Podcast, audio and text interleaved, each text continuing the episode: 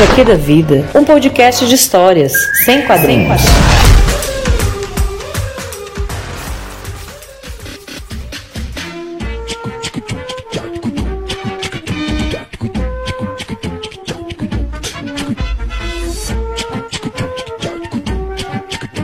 Fala pessoal, quem chegou aqui sabe que a gente está fazendo no HQ da Vida uma série especial sobre a América Latina com o título As Veias da América Latina e a gente está falando de cada país e cada problema que está eclodindo neste momento na América Latina. É, o programa de hoje seria sobre Haiti, mas infelizmente não vai dar para a gente falar sobre o Haiti porque não terminamos no o nosso roteiro. Nosso compromisso é fazer um programa completo e uma experiência narrativa que você possa acompanhar. Mas como não somos meninos de creche, nós temos esse programa que seria para 2020 e vocês serão agraciados com o programa do História Liberta. Para quem chegou agora e não conhece o HQ da Vida, HQ da Vida, gente, é um podcast feito por LGBTs. Aqui tem lésbica, gay, bissexual e pessoas trans. Mas nós não falamos somente sobre pauta LGBT. Aqui é um podcast é, anticapitalista, sobretudo antirracista, feminista, interseccional e antiimperialista. Então aqui, meu filho, é, é, pé no peito, mão na cara, nem sei mais o, o ditado, mas o trem aqui é, é o buraco é mais embaixo. E mais embaixo quer dizer que não é liberal. E se você não entende isso que eu estou falando, não se desespere. Acompanhe a gente que você vai gostar do que, é que a gente está falando aqui, beleza? Agora, recadinhos da casa. Se você não conhece o HQ da Vida e chegou aqui agora, é, você pode apoiar o nosso podcast em padrim.com.br barra HQ da Vida ou apoia.se barra HQ da Vida. E também estamos fazendo uma vaquinha, isso mesmo, uma vaquinha para juntar. É, na verdade, o que acontece é o seguinte: nós temos o nosso financiamento e nós temos os nossos custos. O nosso financiamento não cobre os nossos custos. Nós vamos fechar o ano aqui negativo em R$ 6.915. Isso tudo é para produzir podcast e conteúdo com a qualidade que a gente produz para vocês. É, e aí a gente tem uma progressão para março, a gente vai ficar com esse saldo negativo em R$ 8.100. Porém, a partir de março eu não consigo mais custear as atividades deste podcast porque eu não vou ter mais a minha fonte de renda, que é professor da rede federal. Então, por causa disso, eu estou intensificando essas campanhas, é, ainda mais que é Natal, né? Chorando pro povo e a gente abriu uma vaquinha para a gente poder zerar o nosso caixa e também convidando as pessoas a financiarem o nosso podcast se você gosta do nosso conteúdo e se você pode custear. Se você não puder, gente, não tem nada a ver. Continue ouvindo, compartilhando. O seu apoio aí também nas redes, ele é maravilhoso, ok? Então é só esse recado que eu queria dar para vocês. Lembrando, se você quiser comprar lá na Veste Esquerda e na Alquimista, utilize o cupom HQ da Vida e você vai ganhar 10% de desconto. Estamos com um sorteio de uma camisa lá no Instagram meu, que é Dimitra Vulcana. Então, instagram.com.br Dimitra Vulcana. Estamos sorteando uma camisa pelos nossos parceiros da Veste, Veste Esquerda. E também é, vamos ter mudanças em 2020. Estamos organizando a casa, mudando identidade. Vocês vão acompanhar essas novidades que irão aparecer para vocês. Quando essas novidades chegarem, iremos fazer também um sorteio inicial de 2020 para vocês, beleza? Então é isso. Vaquinha, Padrim, apoia. É, lembre de seguir a gente lá nas redes, é, Instagram e Twitter. É Dimitra Vulcano e HQ da Vida. Lembrando que eu sozinha não sou o HQ da vida. Lembrando também que esta é a última semana para você responder a pod pesquisa. Ela é até 15 de dezembro, então não se esqueça de responder a pod pesquisa, por favor, tá bom? Todos os recados dados, agora vamos para o programa com o Rodrigo Teixeira do História Liberta e a gente vai falar sobre educação libertadora. Então, gente, depois dos recados dados, agora vou apresentar para vocês o convidado do dia, que é um companheiro de luta meu, inclusive. É, entrei na luta que ele já luta há um tempo, recentemente. e hoje vamos bater um papo com Rodrigo Teixeira. Quem é você na fila do pão, Rodrigo? olá, Dimitri. Olá a todo mundo aí que está nos ouvindo. Muito obrigado pelo convite. Bem, é, eu sou um professor, né? Acho que me definir seria me definir como professor. Eu me lembro assim uma coisa que eu sempre falo para meus alunos, né, da, da, da, graduação, quando eu trabalhei na, com formação de professores da graduação, quando foi a primeira vez que eu fui dar aula na escola pública, que eu entrei na escola e uma funcionária falou assim: Bom dia, professor. Eu falei assim: Caraca, ela me nomeou ali como professor e nunca mais esqueci isso. Então acho que me definiria como professor e como um, um militante socialista, né? Alguém que defende a transformação é, radical do mundo, digamos assim, né? Acho que seriam essas duas marcas mais fundamentais que eu poderia definir sobre mim aí. Nossa, ser professor eu acho que é uma coisa maravilhosa. Em alguns momentos da minha carreira de professor, eu já tive algumas melancolias e alguns abatimentos, Sim. mas depois eu consegui entender o porquê da melancolia e dos abatimentos. E tem tudo a ver com o capitalismo, que às vezes a gente esquece é, a razão de ser professor e quando entra o fator financeiro a gente meio que bagunça algumas coisas. Então, é, você que é professor, você que quer ser professor, nunca se esqueça por que, que você quis ser professor, né? Acho que é aí que é uma, é um bom, uma boa reflexão para a gente começar, porque o tema é sobre educação libertadora. E esse tema, né, todo mundo hoje tem tanto medo de uma educação é, freiriana. Sim. Às vezes tem alguns lugares que as pessoas acham que Paulo Freire está lá, mas acaba que nem está. É, é às vezes tem alguns trechos de Paulo Freire em algum, alguns tipos de educação, mas as pessoas não empregam mesmo essa educação tal qual o grande mestre aí deixou pra gente um, legado maravilhoso. Sim. Então, vamos começar do começo, né, Uhum. Rodrigo?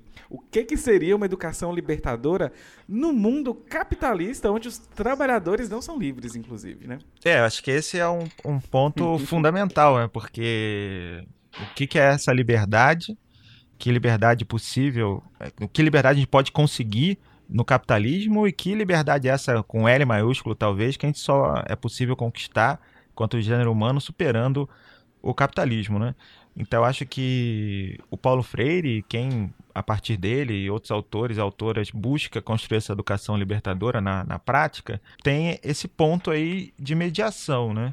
Que é buscar construir no cotidiano é, a maior liberdade possível dentro da sociedade capitalista, mas saber dos limites disso também, né? Porque senão a gente acaba tem uma discussão sobre a questão do currículo, né? Que é meio que é tentar mudar o currículo dentro de sala de aula. Não, a gente vai mudar tudo mudando a minha prática de ensino. Vou fazer isso, fazer aquilo outro. Falei, opa, não dá. A gente tem um limite é, individual e coletivo que é a organização da produção é, social, né? No capitalismo. Então, acho que esse é um ponto fundamental. Só é possível uma educação completamente libertada e libertadora superando a divisão social do trabalho, ou seja, quando os próprios produtores que são os trabalhadores, organizarem essa produção. Né?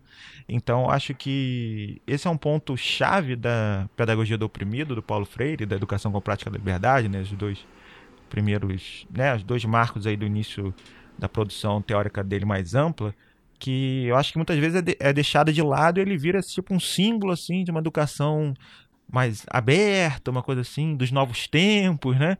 Então acho que teve também uma releitura da obra e da, da prática, da vida do Paulo Freire que acabou despolitizando muito, ele virou só aquelas frases prontas que aparecem nos muros das escolas, né? No, em provas, coisas desse tipo, que é importante, é, demonstra também a força do pensamento da prática do Paulo Freire e da educação libertadora, mas é uma maneira também de você retirar muito da essência política ali da, dessa concepção de educação. Né?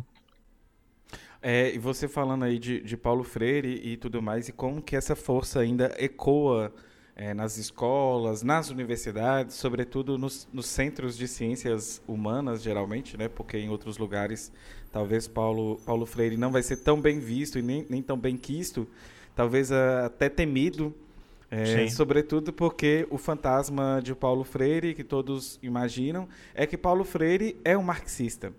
E todo Sim. mundo é, é, não, no caso foi, né? Paulo Freire, Paulo Freire foi um marxista.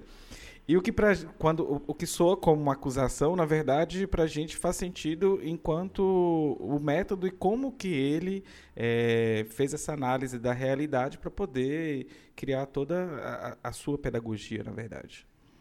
Não, é, eu acho que esse é um outro ponto é, fundamental, porque, assim, vários autores, a gente pode pegar o Gramsci também, eu acho que é um exemplo de um que está sendo muito atacado uhum. e que também dizem tudo através dele, né? Ele vira às vezes um liberal quase, é, a partir de análise de certos autores. E, então, eu acho que o Paulo Freire ele tem uma marca fundamental que é o método de análise. Eu acho que ele, uhum. antes de ser um professor estrito senso, no sentido de ser alguém que está pensando é, a prática da educação, a pedagogia, né, todo esse processo de, de dar sentido às práticas é, pedagógicas, ele é um, um, ser humano, alguém que analisa a realidade como um todo. Ele não separa numa caixinha a educação, uma outra caixinha a sala de aula e uma outra caixinha o mundo, né? Inclusive, ele não separa inclusive, é, a própria prática da teoria, né? Da palavra. Ele fala, inclusive, da leitura do mundo e da leitura da palavra, né? No método dele, que ficou conhecido como método Paulo Freire, é muito nesse sentido, né? Eu lembro da pedagogia do oprimido que ele fala disso, numa palavra verdadeira que não seja praxis, né? dizer uhum. que a palavra verdadeira seja transformar o mundo. Então, a, o transformar o mundo é a nossa palavra. Então, você pode falar muita coisa, mas o que define a sua palavra é aquilo que você faz. Então, Paulo Freire, eu acho que tem esse elemento fundamental que é o método. É, até a Sabrina aí tem escolhe da, tese 11 esse ponto fundamental de transformar o mundo que vem do, do, do método do Marx, né? que não basta interpretar e sim transformar. Então, o Paulo Freire, ele, ele acho que é muito explícito na obra dele, nas referências, na maneira que ele constrói a sua teoria e a sua prática, inclusive do conceito de praxis mesmo que ele utiliza, ele utiliza muito na referência do Gramsci, do meu ponto de vista, que ele é, se referencia no, no, no, Marx. Acho que ele cita diretamente o Marx, cita diretamente diversos marxistas, né, como o, o Franz Fanon, por exemplo, a discussão dele, que é uma frase clássica que utilizam muito dele, de, quando a educação na libertadora, o sonho do oprimido é ser o opressor, uhum. essa discussão ele baseia a partir do Fanon. Né? Ele tem toda uma discussão é, em relação a isso que é bem interessante, né? porque a gente, é, hoje em dia, com uma série de questões retomando esse debate sobre a questão decolonial, barra anticolonial, o Paulo Freire já trazia isso também, ou seja, referenciando com autores é, e autores marxistas uma fundamentação da sua concepção de mundo barra educação. Então acho que não dá para separar isso. Né? Então acho que esse é outro ponto que seria a dimensão da. Né? Que dimensão é essa da obra e da prática do Paulo Freire? Eu acho que ele tem uma dimensão política declaradamente anticapitalista. Isso é, para mim, é muito explícito. Né? É, e você falando aí, assim, o meu ouvinte, talvez ele já começou a se familiarizar com alguns termos porque eu fiz essa guinada aí há um ano de começar a estudar marxismo e de ficar mais Sim. radical. e acabou que aqui a gente a pauta era somente falar sobre LGBTs e a gente é, sentiu na necessidade de, de expandir e acaba que também virou uma jornada pessoal e tem uma galera indo é, bem com a gente. Até então Sim. acredito que o ouvinte tem gostado dessa, dessa guinada. Então, assim, a gente falou de alguns termos e, e eu, eu, sempre friso para ficar mais didático. Olha sim, a ironia, ótimo. né? Do programa do dia. Sim, sim, sim. Mas assim, a gente fala de praxis, né? E quando a gente fala de praxis, às vezes, para quem ainda não está familiarizado com o marxismo e tudo mais, Sim. A, pessoa, a pessoa fica um pouquinho perdida, tanto praxis quanto o materialismo histórico dialético. Então, assim, só para o ouvinte se situar, assim, materialismo histórico dialético é uma análise da realidade, mas ele, ela não é feita assim é, ao léu, na verdade. Então, os marxistas têm um método e esse método de analisar a realidade, ele funciona, inclusive, quando você começa a perceber, quando os, lê, e lê, né, na verdade, marxistas que fazem análise da realidade pelo materialismo histórico dialético. E, e aí tem todo uma... Para o ouvinte não ficar perdido, Aí a gente pode até indicar ir lá no glossário da Sabrina Fernandes do Tese 11, que tem o M de materialismo histórico dialético, assim como tem o P de praxis. E praxis é nada mais, nada menos do que essa junção né, da teoria com, com a prática, e, e, e nesse movimento aí, algumas sínteses e coisas bacanas podem acontecer. É, seria essa praxis como o, essa unidade na diversidade, né? Seria o gênero humano, ele não se dá apenas no âmbito da teoria, né? Porque a, a, a, crítica do Marx, é, ele, uma das críticas, né? Que ele vai fazer a questão do idealismo é que não se imaginar como superior ou mesmo enquanto gênero humano, né? Se separando do mundo a partir da teoria. É, e que como se a teoria fosse a própria realidade, né? A partir que eu penso, o meu pensar é a própria realidade. Não, a realidade existe para além de mim e, e essa realidade que existe para além de mim também me modifica é, que é essa não separação é, do homem enquanto gênero humano né, e da com a natureza. Né? Então, o que vai nos formar enquanto gênero humano, diferenciado dos outros animais, é o trabalho, ou seja, modificar racionalmente, de forma teleológica, ou seja, de forma pensada, a natureza. Então, a dimensão da praxis é essa dimensão que ele fala também do que depois o, o Lukács vai falar, né, da ontologia, né, aquilo que nos forma enquanto seres, né, é, é a partir do, do mundo do trabalho. Então, acho que não tem como separar aquilo que a gente pensa daquilo que a gente faz. Tanto no sentido prático, cotidiano, né, que seria as coisas que a gente faz na nossa vida, as nossas ações, as nossas é, maneiras de lidar uns com os outros, quanto no sentido mais, é, mais amplo do que aquilo que nos forja enquanto seres humanos, né? Aquilo enquanto nos forja enquanto sujeitos históricos, né? Então a dimensão do trabalho aí é fundamental nesse sentido, né? que imaginar não separar ou seria a teoria da prática ou material uhum. do que seria chamado de espiritual, né, nos termos do, do Hegel e do Marx, né, que seria o, o âmbito do teórico. Nós, nós somos essa unidade é, e por isso a gente tem que mudar o mundo materialmente. Né? Então, esse é outro ponto fundamental. Para transformar as ideias, a gente tem que transformar a matéria. Como a gente transforma a matéria? Lutando para transformar esse mundo, inclusive mudando a organização da produção. Né? Não tem uhum. como mudar a sociedade se a produção materialmente não for reorganizada. Se as pessoas não comerem mais, não puderem produzir suas próprias, né, seus produtos, né, é, consumir esses produtos, no caso, na sociedade capitalista, através do consumo é, mediado via mercado, né, consumo nesse sentido. Então, por isso que é necessário transformar o mundo. Não adianta só eu ficar pensando, nossa, que coisa injusta e tal, escrever ótimos livros, falar para as pessoas, é, né, a nossa palavra é a nossa ação. Então, eu acho que esse é outro elemento, né, de que por, por essa análise política, por, esse, por essa análise que é a política, né, que é o método do materialismo histórico, ele, ele te indaga, ele te propõe uma necessidade de transformar o mundo, né, de ter uma ação política a partir dessa análise.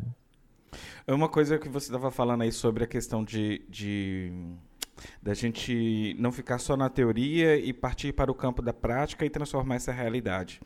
É, eu, quando eu comecei a, a, fazer o podcast, e a ideia era informar as pessoas sobre LGBTs e como que isso poderia ser importante e mudar a realidade, Sim. mudar as pessoas, tentar é, reduzir as opressões que LGBTs sofrem no, no, no, mundo. À medida que a gente foi fazendo isso, três anos atrás, cada mais foi dando clique de que só a informação é, ela é boa, ela é um bom ponto de partida, mas chega uma hora que ela se torna limita, limitadora no sentido de expandir essa transformação da realidade. E o que eu percebo, assim, que muito na pauta LGBT, eu acho interessante a gente pontuar isso aqui, é que a gente Sim. tem muitas vezes nos, nos, grupos identitários, tem todo o debate sobre identitarismo, mas a gente tem muito o, o ato performático, né? É, de, de, de trabalhar muito é, no campo da performance é, verbal, de ressignificar é, termos que eram, antigamente eram opressores e tudo mais. Só que essa performance, ela chega um momento que ela vai ser limitante. E aí a prática, é, se a gente não transformar e buscar revolucionar né, e transformar essa realidade, acho que vai chegar uma hora que as coisas vão manter e continuar do jeito que estão. Não, só que eu acho que é, é que é o limite do, indi do indivíduo, né? uhum. né? É, porque a gente tem um. É, o, a sociedade, é, é até o próprio nome diz, né? Ela é, é, o, é o social, aquilo que, que nos. É, nós somos relações sociais, né? Então, nós somos forjados no, nessas relações sociais. Então, tem um limite ali colocado, que é o limite dessa estrutura, que é a social, que a gente não tem como é, transformar ela individualmente. Ela só é possível transformar ela enquanto sujeitos de forma ampla, e aí, no termo do Marx, enquanto classe social. É, então, né, por isso a ideia da consciência de classe, né, ou seja, ter consciência de que eu, enquanto sujeito histórico, estou organizado numa sociedade que é dividida em classes e independente da minha vontade individual, no sentido né, que, que eu gostaria de ser, e aí a classe média é um marco nisso, né, de querer ser uma classe, ela nunca consegue ser, que é a classe dominante. Então ela vai aderir a essa classe dominante fazendo tudo que a classe dominante pedir para ela, né? Que é ser o, o cão de guarda da burguesia, né? Uhum. Para ter. eu quero ser tão burguesia, tão burguesia que eu vou lamber as botas né, da burguesia, fazer tudo que ela quiser para ela dizer assim, tá bom, você é um pouquinho burguesia também. Então, e só que isso não não não é possível. Eles não, eles não se transformam organizadores, né? Da, da propriedade, é, né? E da da organização do mundo capitalista, porque isso quem define é outra classe. Então, independente da vontade, né, aqueles, né, ou seja, um, aquela coisa de um trabalhador que quer ser burguês, que tem a visão de mundo burguesa e na prática é, né, se posiciona para é, uma outra classe, no cotidiano você continua sendo classe trabalhadora, continua forjando o seu, sua vida nesses marcos de classe. Né? Então a consciência de classe seria essa, essa percepção teórico-prática de que, primeiro, você é forjado nesse mundo e, segundo, que enquanto classe você tem é, uma, você precisa lutar para defender a sua classe. De se defender é defender uma, uma classe nessa sociedade. Né? Então, o, o, limite do indivíduo se coloca aí, né? Porque, pô, e aí? Né? Como é que eu me posiciono perante uma série de outras questões, né? Porque, às vezes, individualmente, a gente pode não se posicionar. Imaginar que eu não, né? Que eu não, isso aí não tem a ver comigo, sabe como é que... não, que está acontecendo em outro país não tem nada a ver comigo, etc, etc.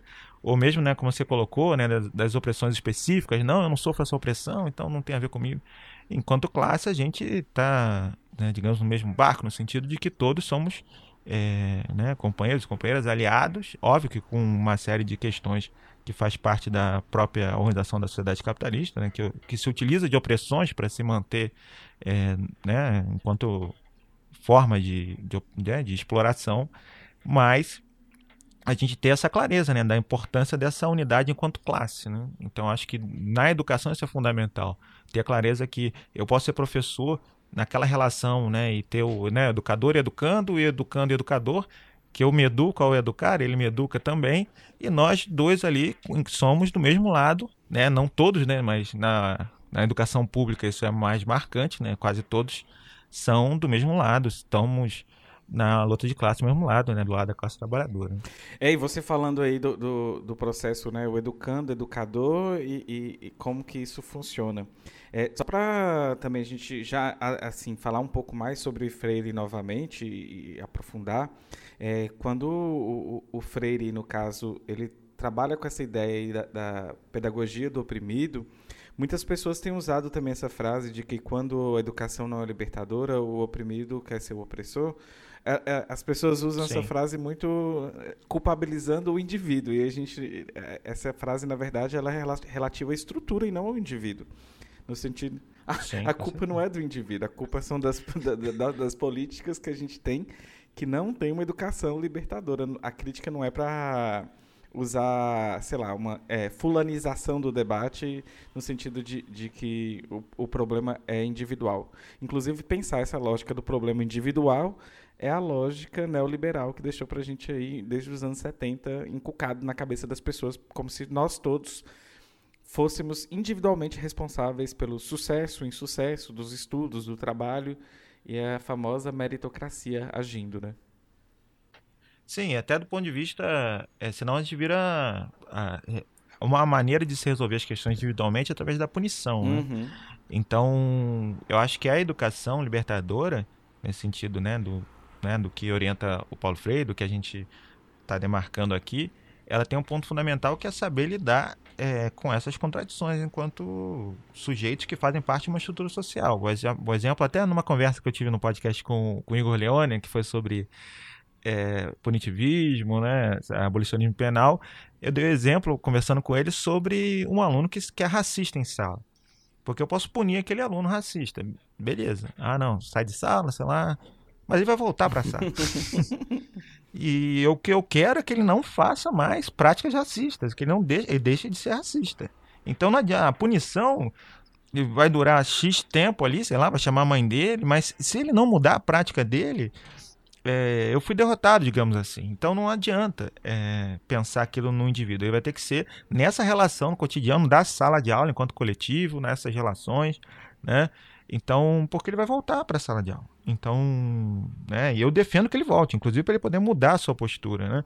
Então, isso eu estou dando um exemplo específico, inclusive aconteceu isso mesmo, acontece em sala de aula, é, de, de caso desse tipo que a gente tem que intervir, só que é fundamental a gente refletir. Eu quero que aquele né, adolescente ali, jovem, modifique a sua prática. Então, para isso, é um processo muito mais complexo, muito mais longo, digamos assim, né? No caso, por exemplo, né, que de, desse que eu estou falando, né, que eu estou pensando aqui, tem um elemento muito forte que é uma baixa autoestima e uma afirmação através da masculinidade, que a gente chama de masculinidade tóxica ou da visão patriarcal de masculinidade, que vai se afirmando na relação com as mulheres e na relação ali com ele, né, se vendo é, mais branco, né, que eu não definiria esse como branco, mas um, né, de um tom de pele mais claro, e a partir disso querer é, fortalecer a sua individualidade, seu, seu estar no mundo a partir da opressão. Porque acho que essa coisa do sonho do oprimido é ser opressor é, é também no sentido dele se afirmar socialmente. Vezes ele está sendo tão é, humilhado, não está sabendo aceitar as diversas contradições da vida, não tem essa orientação de como enfrentar isso, que ele vai se apegar àquilo que dá mais, entre aspas, liberdade dentro da possibilidade de oprimir. Então, a, na sociedade capitalista, o dinheiro te tra traz liberdade. né? Você ter dinheiro possibilita você viajar, fazer comer e, e ter uma, acesso a uma série de coisas, como a opressão também. É? Vai poder te acessar a diversos lugares, vai ser mais ou menos valorizado no mundo, vai ser aceito ou menos aceito.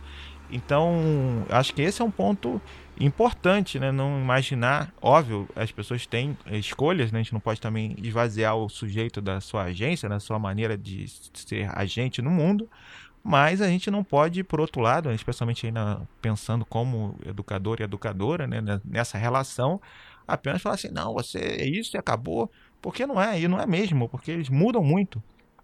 Acho que um outro elemento da educação básica é que é impressionante como eles vão se transformando, mudando, até fisicamente, né? Eles crescem muito rápido, é, mudam o seu jeito.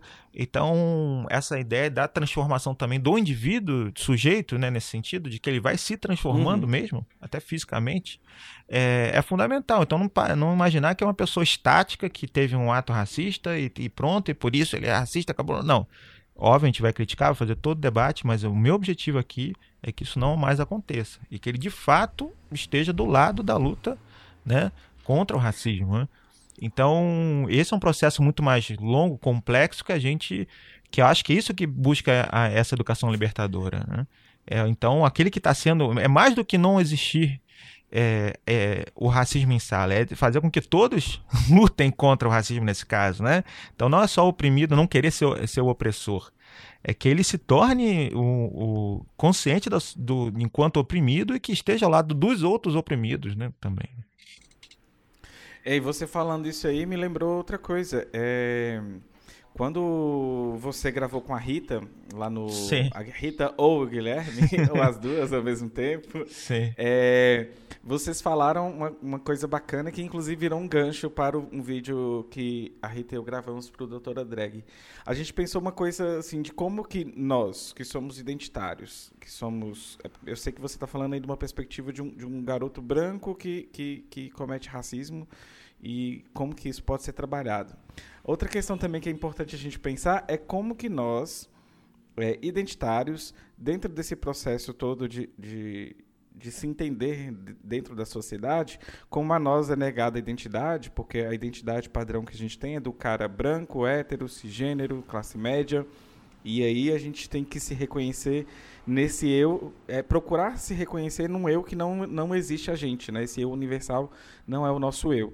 Sim. E como que isso é um processo interessante no sentido de que, como a nós é negado essa, esse reconhecimento da identidade inicialmente, a partir do momento que a gente reconhece essa identidade, a gente pode tornar-se um ser político. Ou seja, é como se, se primeiro para a gente defender um mundo ideal, um mundo melhor, primeiro a gente tem que se entender como sujeito e qual é a nossa identidade e como a gente se localiza nesse mundo para depois a gente poder travar uma luta.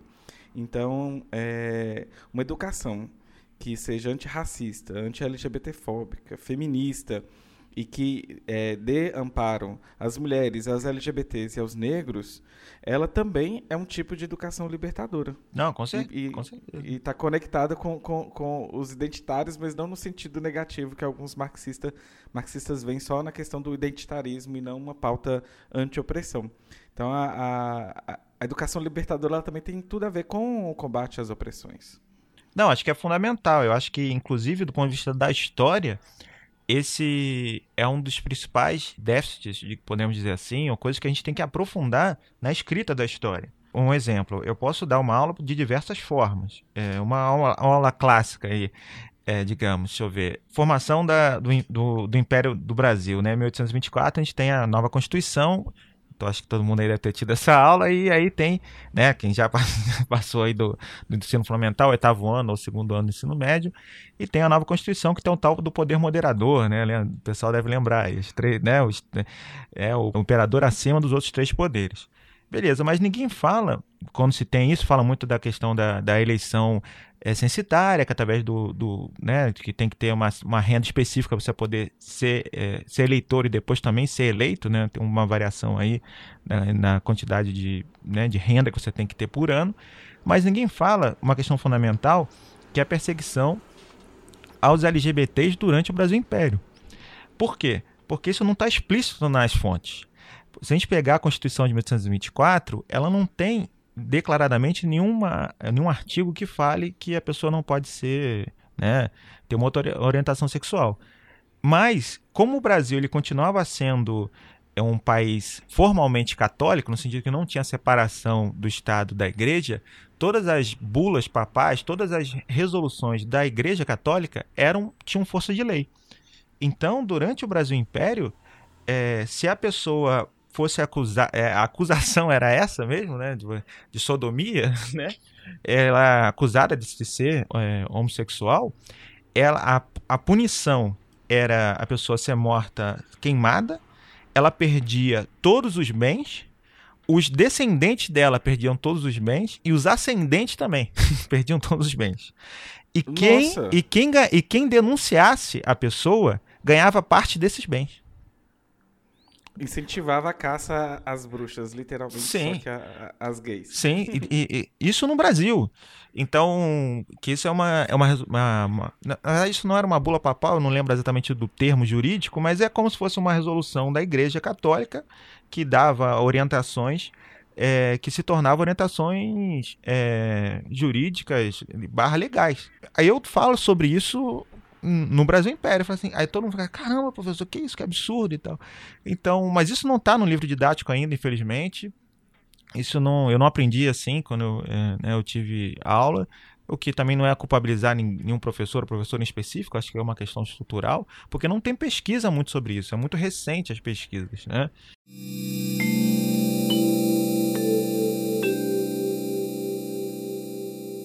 Então, eu tô falando de uma coisa que eu tive que ir lá, não, eu quero dar essa aula de uma outra maneira. Então, fui buscar, falei, pô, não é possível que não tenha nada sobre isso em algum lugar, mas eu tive que ir lá correr atrás. Então, é só um exemplo, por exemplo, que da ditadura militar, 64, né? Existe uma lei chamada Lei da Vadiagem, que ela perseguia os LGBTs, né, e o pessoal do, do que se chamava do, dos bailes black, né?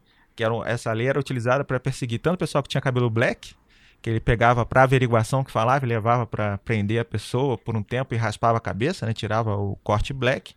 E se a pessoa, se um homem, por exemplo, tivesse fosse parado para averiguação, né, que eles chamavam, né, tomar uma dura, e você dentro da sua bolsa tivesse algum batom, sei lá, algum, né, algum elemento ali que remetesse a, a, a uma outra é, identidade de gênero, digamos assim, sei lá, né, como a, o, o, policial fosse determinar isso, uhum. é, isso seria anotado, seria parte da né, de que você de uma o termo acho que era desviante, acho que é o que eles, como eles anotavam isso na, né, na, na delegacia. Então isso era é você era fichado, a pessoa era fichada, né? Como é comportamento desviante, eu acho que é o, é o termo que eles fichavam.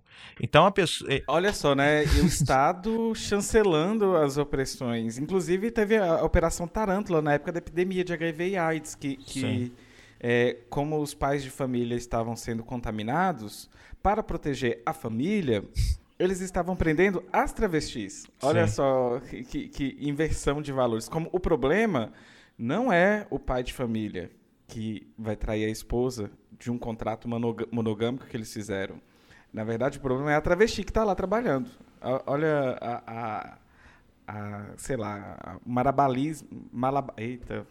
Olha só o malabarismo que eles fazem conceitual para poder justificar é, essas essas opressões. E essa do, do Brasil Império eu não sabia de- de- dessa, dessa, dessa, dessa, desse detalhe. É né, na impressionante, verdade. né? Eu também, quando eu fui- é, pesquisar assim, eu fiquei ah, né, abismado, no sentido de que algo que a gente imagina que aconteça, no sentido de que é o período histórico, isso, esse tipo de coisa acontecia, mas quando, quando você vai lidar na prática, aquilo tão explicitamente é, definido, você é muito impactante. E eu acho que e outros recortes também, do exemplo, e, né, história antiga, como a gente trabalhar a questão da sexualidade na história antiga, porque a ideia dessa definição muito marcada de, de atração, né, no caso do homem ter atração para a mulher, mulher ter atração para o homem, isso como uma marca de distinção enquanto orientação geral, né, no sentido daquilo que é normal, aquilo que, que define o social, é, isso é muito recente na história. A gente vai pegar aí Grécia, é, Grécia é, Roma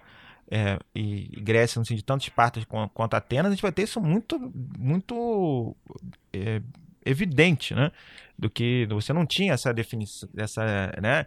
No caso tanto do- dos homens, dos meninos, como eles eram iniciados sexualmente, tudo isso, quanto no caso das mulheres, né? A gente tem até a ilha de Lesbos, né? Que é Safo, que foi uma mulher que que teve é, um papel importante na resistência é, contra o, ao, ao patriarcado, né, do seu período histórico, que acabou dando o nome, né, do, da ilha de Lesbos, virou, né, o, o termo que a gente usa, né, que é de lésbica, né, acabou sendo a origem desse termo.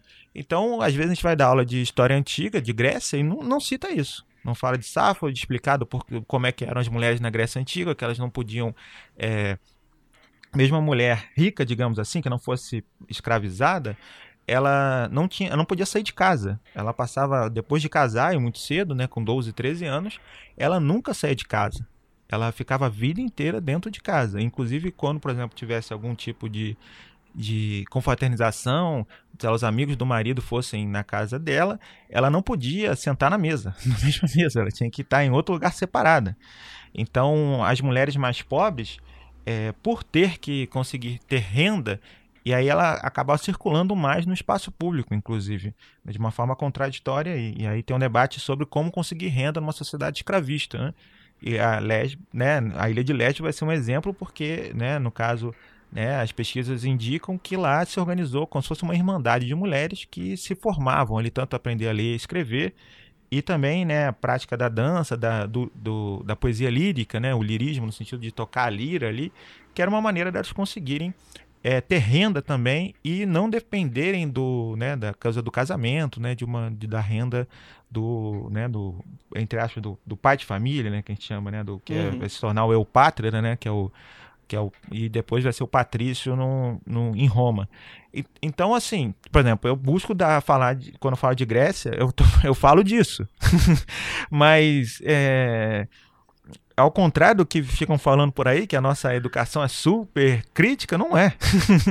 né? Não é. Então ela vai passar batido por todo esse debate e, e o- né, e o jovem ali, no caso esse é, uma, é, uma, é um conteúdo de sexto ano ali, 12, é, 13 anos, é, não vai ter esse- essa discussão de abrir, opa, olha só, a sociedade é diferente. A questão, por exemplo, da roupa, né? Os, é, na, na Olimpíada eles disputavam nus, né? E também a questão da beleza, a beleza era uma beleza masculina, não existia sequer a percepção da beleza como, como feminina que a gente tem hoje, né? A ideia do deus grego é nesse sentido, né? Por isso que se valorizava tanto o corpo masculino.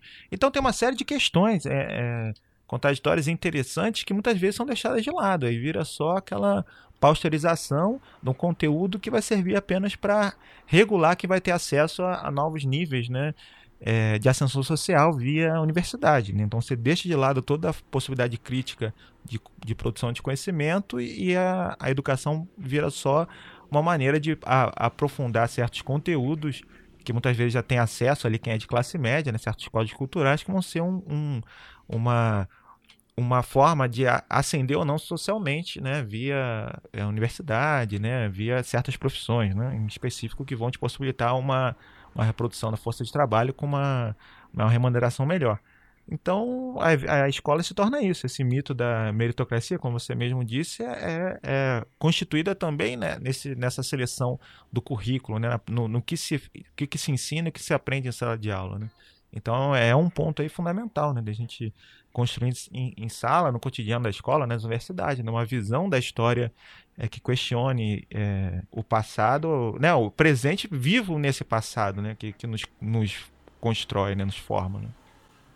É, e você falando aí de, de, de o acesso que a classe média tem e tudo mais, a gente também tem que pensar que, que as pessoas demonizam a educação pública no Brasil como se é, tivéssemos já implementado toda uma educação freiriana, gramsciana, que o marxismo cultural já tomou conta nas veias mais está entranhado dentro da, da educação e não está. Mas deveria, inclusive, no sentido positivo de, de fazer Sim. com que, que, que, esse sujeito se perceba dentro do sistema, o que, que é esse sistema capitalista, o que, que esse sistema espera que ele haja enquanto ser humano e como que ele pode se organizar e se rebelar contra esse sistema. Então, é, a educação que a gente tem hoje, ela funciona muito é, para criar a força de trabalho e para poder entrar no mercado e, e ser essa máquina de moer gente continuar sendo uma, uma máquina de moer gente.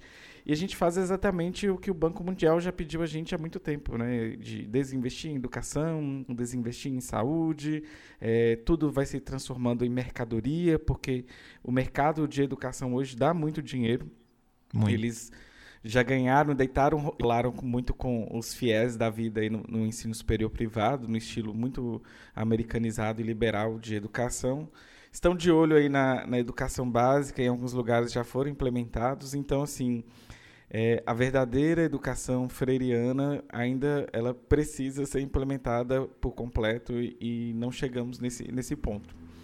E tudo que vai chegar nesse ponto é considerado, então, a doutrinação é, comunista, gaysista, marxista, abortista. Não, é, porque eu, eu acho que eu, tem um ponto fundamental que seria por, por que existe escola, né, para a lógica capitalista. É, com a Revolução Industrial, você tem a transformação da força de trabalho que vai saindo do campo indo para a cidade, que deveria é, aprender a, a um mínimo ali de instrução é, para conseguir é, se adequar a essa nova lógica é, de, de produção. Só que aí tem um problema, né? O problema é como fazer essa formação ao mesmo tempo que não dê poder político a essas pessoas, né? Ou seja, você vai ampliar o acesso à educação, mas ao mesmo tempo como eu vou conseguir ampliar, esse acesso sem que essas pessoas é, consigam se conscientizar nesse processo, né? Então, sem, ela tem que aprender a ler e escrever, mas sem conseguir ler o mundo, né? Ela tem que ser apenas é, ler o código ali pronto, porque ela precisa ler um manual, é, precisa entender, né? É, como chega ao trabalho, como sai do trabalho, é, é, no caso, dependendo né, das profissões já de nível técnico, então vai ter que ter uma certa técnica, ele vai ter que é, né, conhecer aquela técnica também de forma um pouco mais é, sistemática, digamos assim, não só na, na lógica ali do ofício, né, do aprendizado via, via né, do cotidiano, tem a formação também, etc. Então, no primeiro momento, a educação ela vai ser uma necessidade para o capital nessa transição do campo para a cidade e vai reformulando é, o currículo. Né? Existia uma disciplina na Inglaterra chamada Ciência das Coisas Comuns que ela foi, ela deixou de existir exatamente porque ela fazia com que os estudantes mais é, oriundos da classe trabalhadora fossem melhor nessa disciplina do que os de classe média, porque era uma disciplina que trabalhava, a, como o próprio nome diz, a ciência das coisas comuns. Então, a partir do comum, ele ia discutindo o, o científico. E aí essa disciplina ela foi é, destituída, foi é, se acabou e depois de um tempo veio a ciência como a gente conhece hoje, né, o, o ensino de ciências, né, abstrato.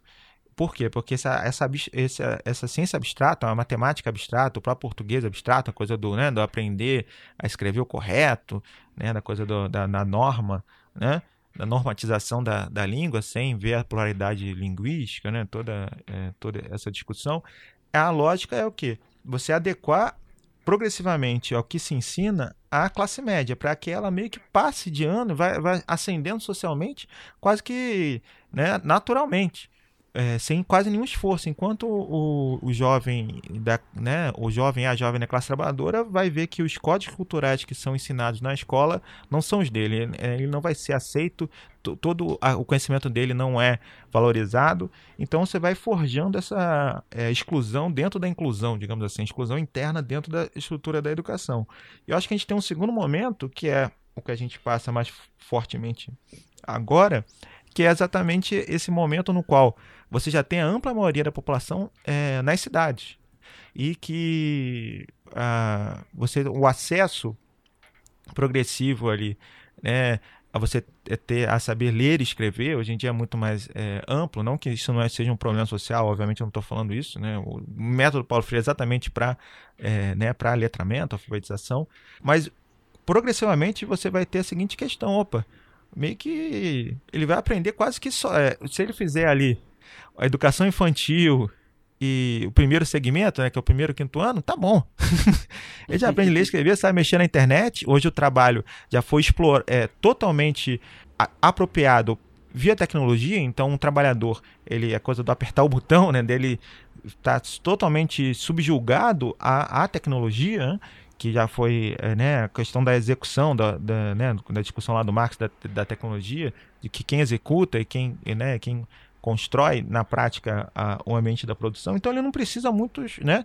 Você vai ter ali um engenheiro, um economista, um outro ali e pronto. Você não precisa ampliar essa educação nem nem da, né, do ponto de vista técnico, como eu disse.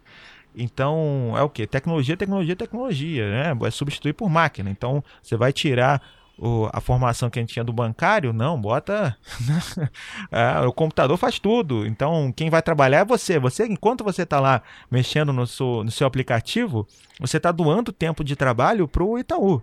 Enquanto você está né, mexendo lá na, na máquina 24 horas lá retirando do seu dinheiro, você está doando tempo de trabalho para o né, banco ali 24 horas porque é o tempo que você gasta ali, você fazer, você faz toda a ação é, a favor da, da né, do que você está doando tempo de trabalho para ele. Então, acho que a gente está nesse segundo momento no qual a classe dominante ela avalia que ela pode formar é, a classe trabalhadora né, para o trabalho por outros meios, né? que é a coisa da educação à distância, é, de que não precisa ampliar tanto a educação pública, tanto que a gente está tendo uma, uma diminuição das matrículas. Né? Então, hoje, cada vez mais, a gente tem a luta pela algo que a gente achava que tinha conquistado, que é a universalização do acesso à educação. É, digo é, muito recentemente, né, só no pós-ditadura que isso foi conquistado, que é né, ter matrícula, a quantidade de matrícula necessária para pelo menos o ensino fundamental, ou seja, nenhum, nenhuma pessoa que queira estudar no ensino fundamental é, possa, né, tem acesso, isso não existia, isso é uma coisa muito recente é, isso já está se perdendo. Você tem a reforma do ensino médio agora, que é exatamente desestruturar o ensino médio, voltar ao ensino médio como era da reforma Capanema, década de 40, lá do, né, do, do Vargas. Ou seja, estão retomando o, o, uma forma de educação é, que vai desestruturando a necessidade dessa política enquanto de política pública de educação. Né? Você não precisa mais disso. Você pode é, inclusive da, das profissões mesmo, né? Você tem uma série de profissões que não precisa mais ter nenhum tipo de, de educação formal, né? Você vai gerar lucro, vai gerar dinheiro sem, sem isso, né? Então, acho que é um momento muito é, novo e difícil, que é da, da defesa da importância da educação. Isso é algo que a gente lida até com os nossos alunos, né? Que eles simplesmente não acreditam mais que aquilo é importante. Não uhum. acredito porque aqueles que os, o, a quem ele valoriza não valoriza isso, né? Muitas vezes os ídolos, as pessoas que ele tem referência não são por causa da educação, por, uma, por outras práticas é, sociais. Não, não é, ele acha também que se ele conseguir, é, ele vai, aquilo não vai ajudar tanto dele de emprego, porque ele não vai conseguir chegar na universidade, não acredita nisso, e também então não é possível, então pra, por que, que eu gasto tempo com isso? E também ninguém me valoriza aqui. Então, a defesa da importância da educação pública era uma coisa assim muito às vezes marcada, é não, a educação é muito importante, quase um senso comum hoje em dia está começando a se perder. Junto a isso, a crítica aos, aos professores e professores, né? Como que era muito valorizado, né, como professora, professora, como alguém importante socialmente, agora se transforma no, né, como você está dizendo, doutrinador, doutrinador, né, alguém que é do mal, né, alguém que vai desviar o meu, meu, meu filho, minha filha para o caminho da perdição, digamos assim, né. Então, que eu acho que esse é o ponto, né? Acho que ele hoje o objetivo deles não é apenas atacar a educação libertadora, é atacar qualquer tipo possível de uma educação minimamente pública. É, eu acho que o objetivo do governo atual e das classes dominantes em geral é esse. Eles não querem ceder um pouquinho, né? Nenhum tipo de política pública. E a educação é uma demonstração bem clara disso. Né? É, e, você falando aí de, de que eles não querem ceder, tudo está conectado, né? Tudo faz parte de um grande projeto. O neoliberalismo está aí na sua nossa fase novamente entrando em crise, porque é, é um, porque é um fenômeno normal do, do capitalismo ter essas crises. E agora eles estão usando uma ferramenta de autoritarismo e isso está se espalhando não só pela América Latina, como pelo mundo. E eu, eu prevejo tempos sombrios para professores, porque para a gente fornecer uma educação de qualidade e que seja libertadora e que seja crítica desta realidade, inclusive que já estamos vivendo, tempos sombrios estão já já acontecem, né? Mas agora eles vão se intensificar, uma perseguição aos professores, uma perseguição aos professores que propõem reflexão. Então, o buraco daqui para frente vai ser um pouco mais embaixo. Inclusive, até fazer com que os nossos alunos e educandos entendam a pauta faz parte desse processo dialético aí de interação entre professor e aluno que alguns professores vão ter que ter muito jogo de cintura e amar seus alunos, porque eu percebo também hoje que nem todo professor ama seus alunos. Concordo plenamente contigo. Acho que só é, dialogando, eu vou entrar na discussão né, sobre o conceito de amor e tal. Acho que isso é um ponto fundamental né, né do que o Paulo Freire chamaria de dimensão amorosa, amoros, amorosidade da e educação. Sem romantização, né? sim, sim. É, o amor não é essa definição romântica de amor, que é outra coisa, né? A gente está hum. falando do, é, o Paulo Freire pega o conceito de amor a partir da, né, da, da do, do, cristianismo libertador, né, da teologia da libertação. Eu, vou entrar nesse ponto. Mas eu acho que tem um outro ponto importante que eu, eu esqueci de falar, me desculpe, que tem relação com o, esse potencial transformador da educação. Se a gente for pegar nos últimos períodos, é, o, os, o movimento estudantil, o movimento de professores, professores, né, os educadores em geral, né, profissionais de educação, são os movimentos que mais enfrentam os autoritarismos, né, os governos autoritários e, tem, e buscam construir algo novo. A gente tem o exemplo do México, é, muito marcante. A gente vai pegar desde o maio de 68, que a gente pode trazer toda essa discussão. Então, no Brasil, né, a gente pegar a luta contra a ditadura. Então, e atualmente, né, o governo Bolsonaro foi um dos primeiros movimentos a se levantar, foi o movimento estudantil.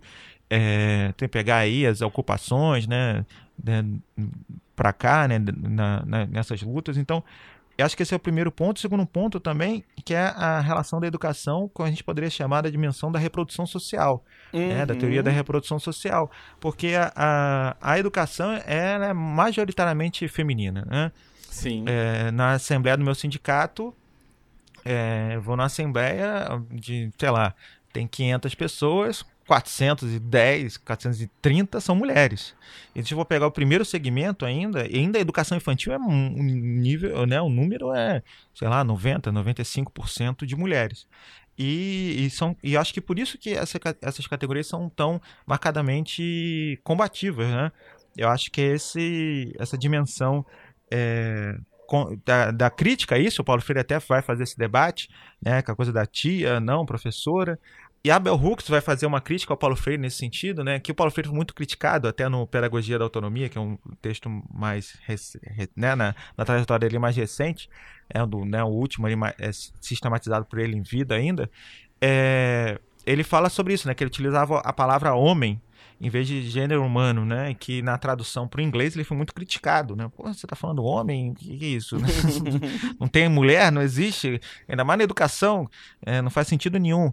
E ele fala, não, é verdade, faz uma autocrítica depois e, e, tal. E a Bell Hooks, né, no, no, no, livro dela, né, a tradução ficou ensinando a transgredir, né, ficou é, como se fosse né, um verbo, né, ensinando teologia, educação com prática e liberdade. O, sub, o subtítulo é o, um livro do Paulo Freire. Né?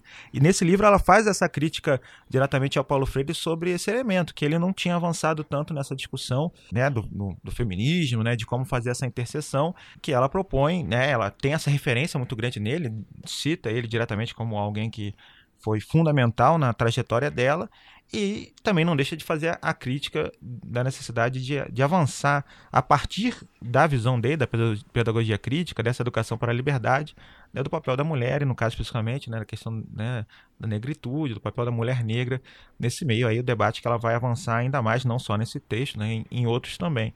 Então acho que esse é o segundo ponto que eu gostaria de, de lembrar, que é esse potencial libertador da educação, também no sentido da, das mulheres, né? De que muitas mulheres no Brasil, elas vão, né? As mulheres caçadoras vão imaginar o que ah, que tipo de profissão eu posso ter. É, muitas vão para a área da enfermagem, né? Técnica de enfermagem, que é um curso profissionalizante, né? No sentido de que é um pós-médio ali, ou às vezes integrado ao médio, ou é, o curso normal, que é também ou integrado ao médio ou pós-médio, como uma maneira de se inserir né, profissionalmente e poder trabalhar para além do trabalho doméstico estrito senso, né? digamos assim. Então, que é parte da reprodução social. Então, acho que esse é um outro ponto que é muito marcante, eu acho, que é a importância da educação e da política pública em educação progressivamente para avanço do movimento de mulheres e, e dessa, né, dessa, dessa, contradição também nesse âmbito. Né?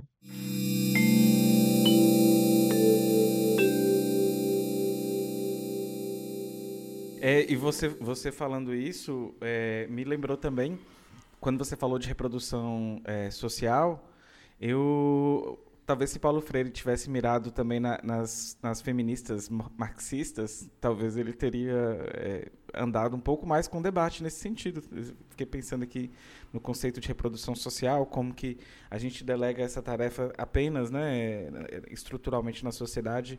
É, Criou-se o mito da mãe, desse amor incondicional, dessa, dessa propensão biológica para poder é, ter o cuidado. E feministas já falavam isso há muito tempo, desde Clara Zetkin, Rosa Luxemburgo, lá no, no, no início, até feministas mais, mais recentes. Então, esse trabalho de, de reprodução social ele, é, ele, é bacana, é um tema interessante de ser discutido. Aqui no podcast a gente falou sobre reprodução social na perspectiva daquele livro recém-lançado da da Arutza, Batatiara e a Fraser. Sim, do Feminismo 99%. Feminismo para os 99%. E a gente discutiu com a Yara Frateste e foi um debate bacana e, e o, o ouvinte, eh, pelo jeito, gostou desse, desse debate de entender reprodução social numa perspectiva marxista, né? Sim. Ah, não, eu acho que é, até eu mesmo, assim, na minha formação, eu acho que é uma uma lacuna, digamos assim, que eu acho que é, impress... é muito recentemente eu fiquei muito impressionado quando eu fui ler mais é, o quanto é, é, um avanço no âmbito do materialismo histórico, do marxismo, digamos assim, mas de forma mais ampla, um avanço da análise da realidade, que de fato o Marx e muitos marxistas pós ele não é, se atentaram à importância dessa, né, que ficou da produção social e esqueceu da parte é, da reprodução, pelo menos de forma é, não tendo essa centralidade na análise, né, como deveria ter, e também no sentido da dedicação, da pesquisa em torno disso, né, tentar compreender isso. Né.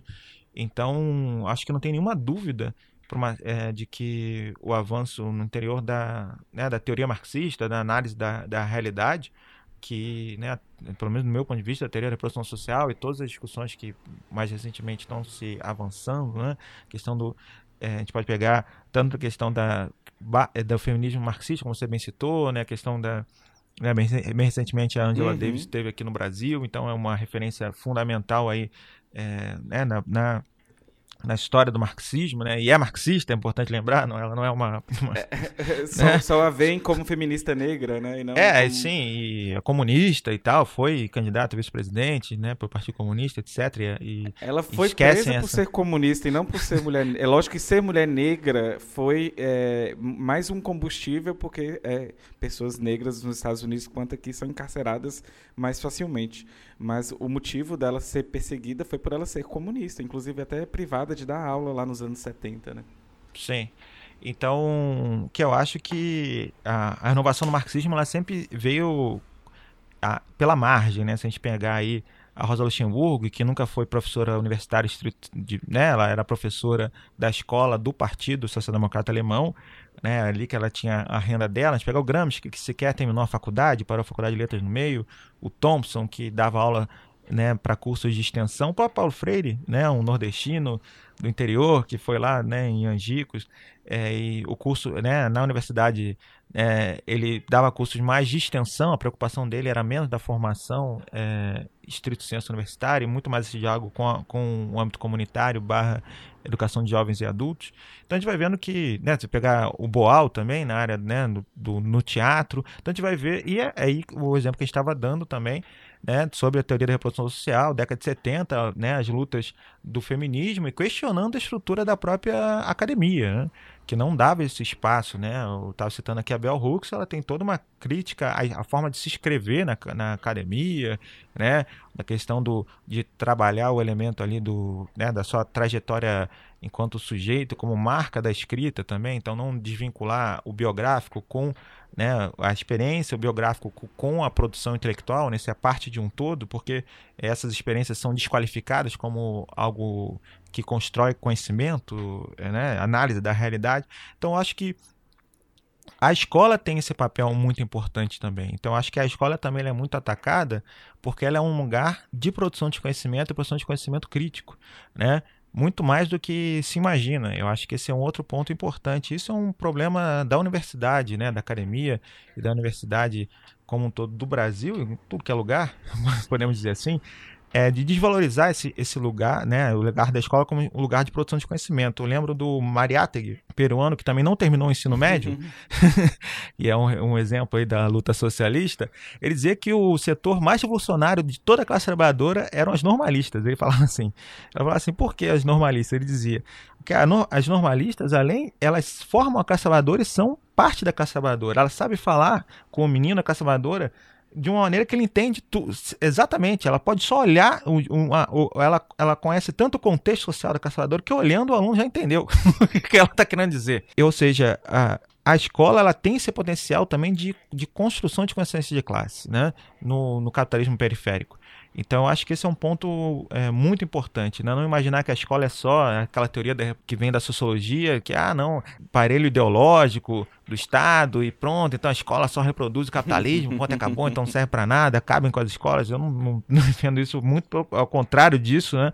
Eu defendo que tem contradições sim, a escola, ela, enquanto estrutura, ela é forjada no capitalismo, então ela é feita pelo Estado capitalista, é feita para manutenção da classe dominante, mas se a gente não levar isso em consideração que a gente está numa sociedade periférica, explorada, é, dependente na lógica né, da, do, do, da dependente barra associada na lógica capitalista, a gente vai deixar de lado uma dimensão fundamental. Né?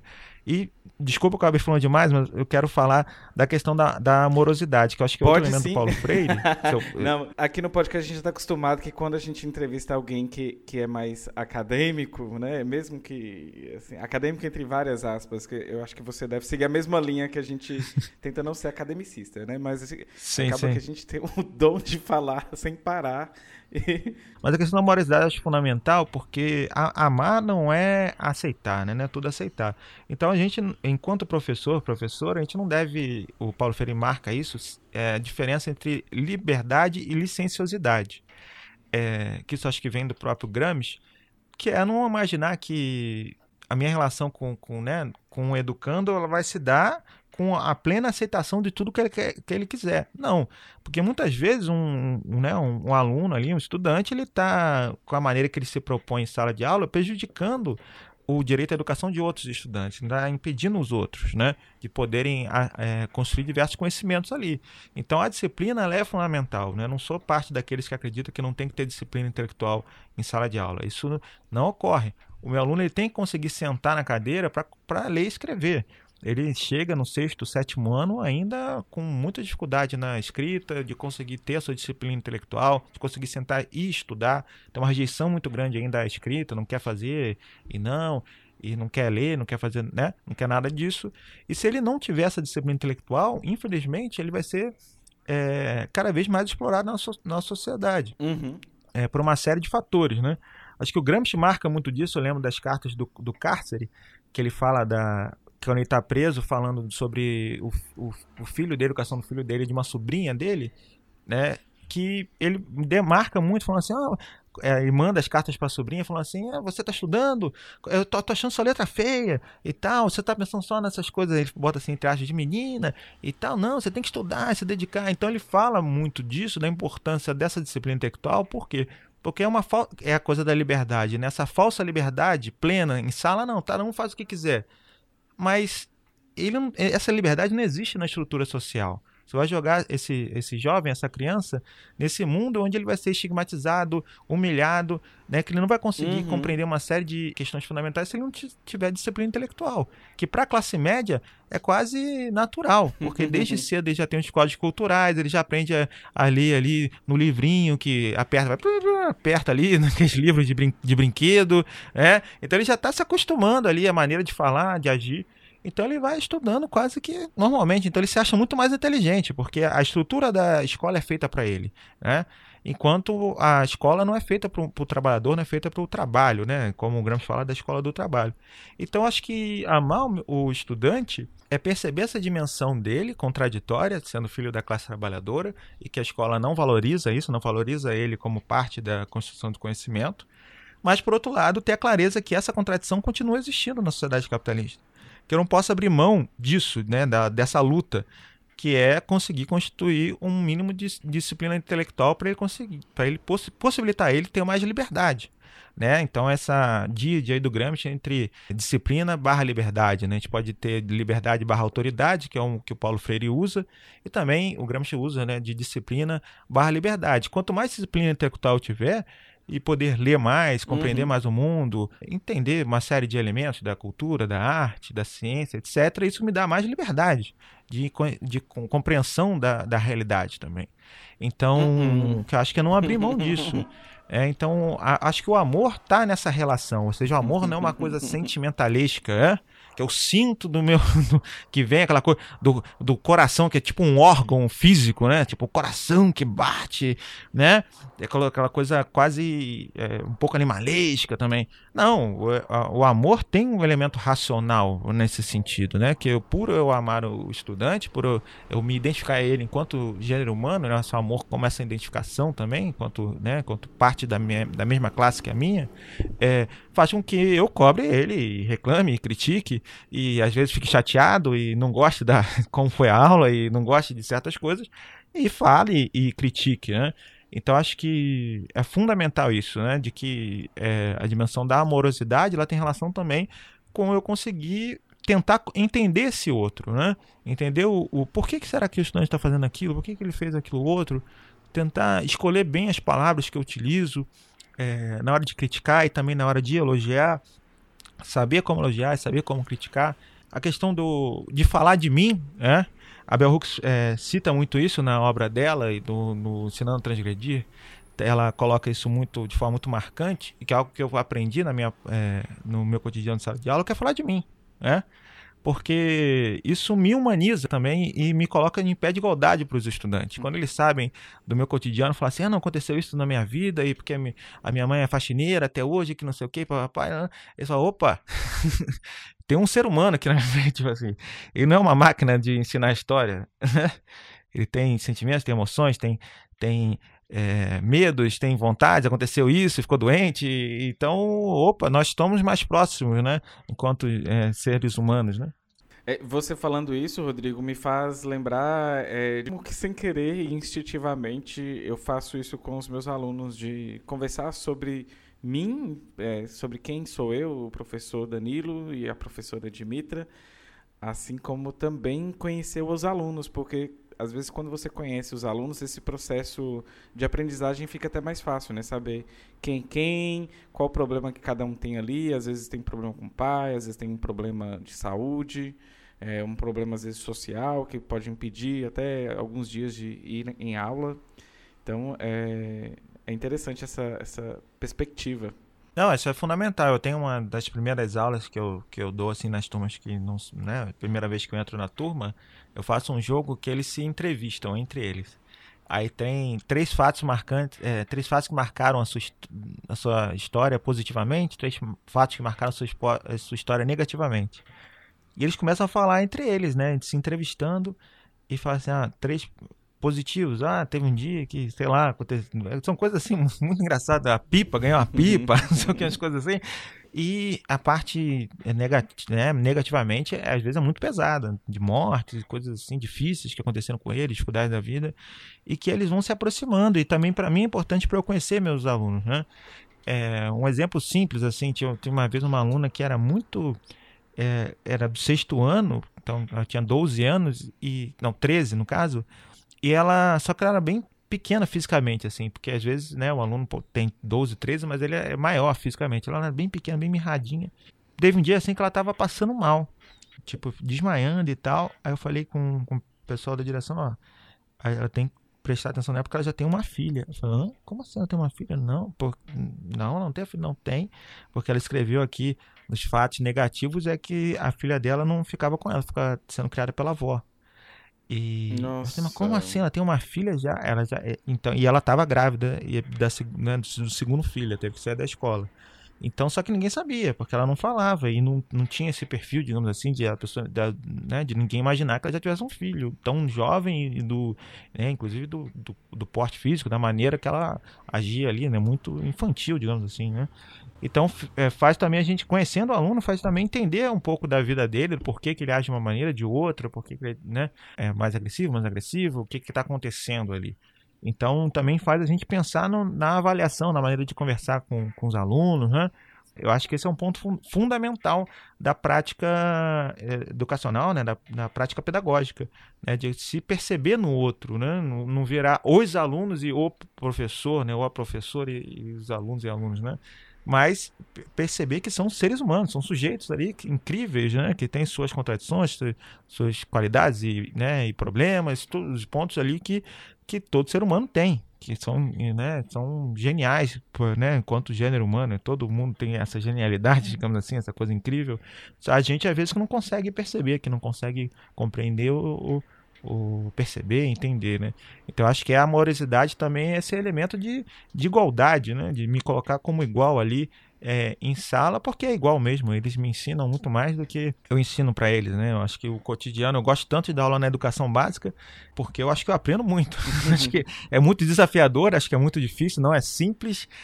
Sei quem já teve experiência de dar aula numa turma de sexto ano ou de quinto, quarto ano aí é complicado, eles são bem agitados e eu tenho que falar isso, como falei, de Grécia e Roma, que é uma coisa em Egito antigo, as coisas que nem a princípio, né, muito distante deles. Então tem seus desafios, mas também tem muito aprendizado. Então acho que eu aprendo muito com eles e, e esse desafio também é algo cansativo, né, como você estava bem dizendo, algo que socialmente não é valorizado, né, do ponto de vista financeiro como deveria, obviamente, né, obviamente, é isso, a sociedade capitalista, mas a gente gente não pode abrir mão dessa, dessa luta, né? não abrir mão dessa, né, desse ideal prático, né? não ideal no sentido de algo que a gente imagina, que ah, pela educação que vai salvar as pessoas. Não, educação não salva ninguém, né?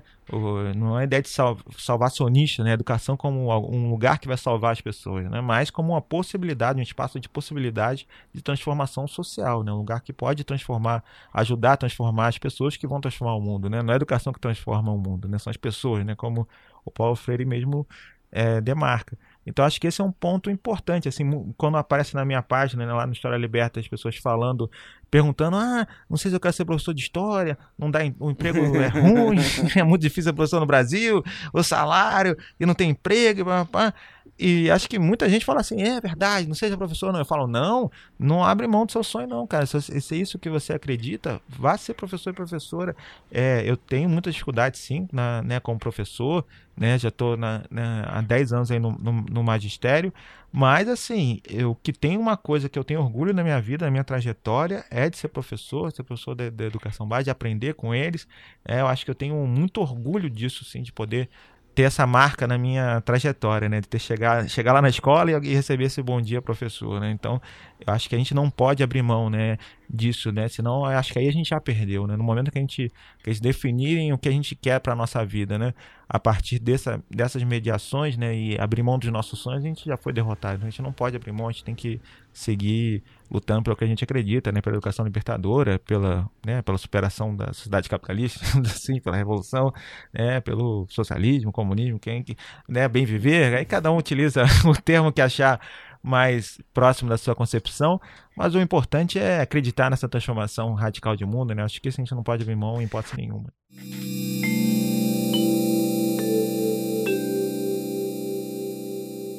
Gente, é isso. Olha, show. O bate-papo tá bacana. O ouvinte já sabe que a gente não gosta de ficar com aqueles programas longos para não ficar um, um revolu show ou um xadrez verbal. o xadrez verbal é foda. Quando eu vou ouvir, não vou, cara, três horas. Eu, é muito bom, mas é, até... tem isso.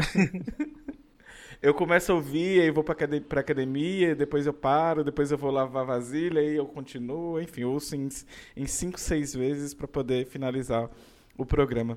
Mas enfim, Rodrigo, é, primeiramente obrigado por, por esse bate-papo hoje, foi maravilhoso. E deixa as redes aí sua para a galera, para seguir o podcast também. Pô, muito obrigado, Dimitro, pelo convite. Eu fico muito feliz mesmo de estar participando, conversando contigo hoje.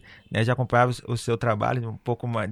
Assim, como alguém que distante ali, prestando atenção, agora mais próximo, né? Até no ponto de vista da, da militância, né? Eu fico muito feliz de ter esses, esses encontros, né? É engraçado, né? Como meio que. É, a vida vai, vai nos colocando assim, né, em, ao, do mesmo lado na, na, nas lutas, né? Está citando agora é, né, a, a Rita, a Guilherme, você tem o Igor, a própria Sabrina, né, o Thiago Ávila, aqui no Rio, né, é, Talíria, né, como uma referência para mim grande também, o próprio Henrique Vieira, que é, né, da, teolo, da Teologia da Libertação. Então, a gente tem uma série de pessoas é, que a gente vai, aos poucos, nossa vida é, conhecendo e aprendendo, então aprendo muito contigo, muito obrigado aí pelo o convite, importante, né, e fico feliz de a gente estar tá é, próximos aí nessa, nessa luta pela né, revolução, uhum. nessa transformação radical do mundo. Eu sou um professor de educação básica, é, então eu tenho uma página chamada História Liberta, que tem um Instagram e no Facebook, mas eh, no Facebook hoje em dia ninguém mais vê.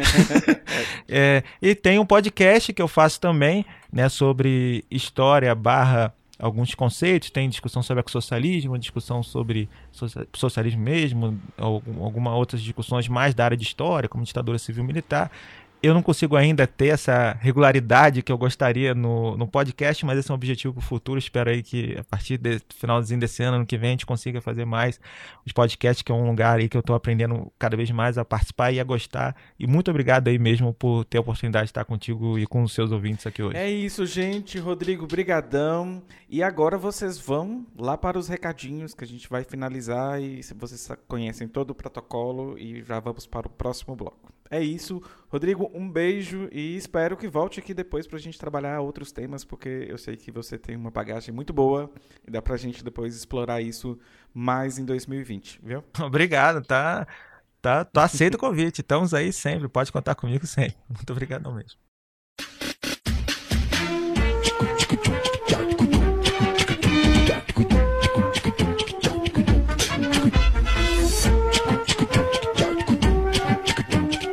Pessoal, se você gostou desse bate-papo meu e do Rodrigo, você pode mandar um e-mail pra gente em hqdavida.gmail.com. Você pode entrar no nosso grupo lá no Facebook, no famoso morto Facebook, né?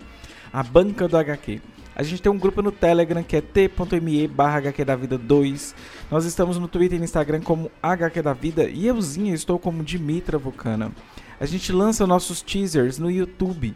E se você também quiser assinar o nosso feed ou estrelar a gente no iTunes, fique à vontade, por favor. Você também pode é, compartilhar esse episódio e utilizar a hashtag LGBTPodcasters. E se quiser nos apoiar, padrim.com.br barra da vida ou apoia.se barra da vida. E lembrando, já respondeu a pod pesquisa? Porque se você não respondeu, você está fazendo errado. Vai lá, por favor, e responda. E também tem um link aqui neste post da nossa vaquinha. Apoia a gente, a gente está aí em 6.915 mangos negativos. Pelo amor de Deus, me tira desse, desse vermelhão que não é comunista, é somente um saldo negativo do capitalismo. É isso, um beijo e semana que vem a gente tem mais um episódio. A gente vai entrar de férias e a gente só voltará em fevereiro. É isso, um beijo e tchau, tchau.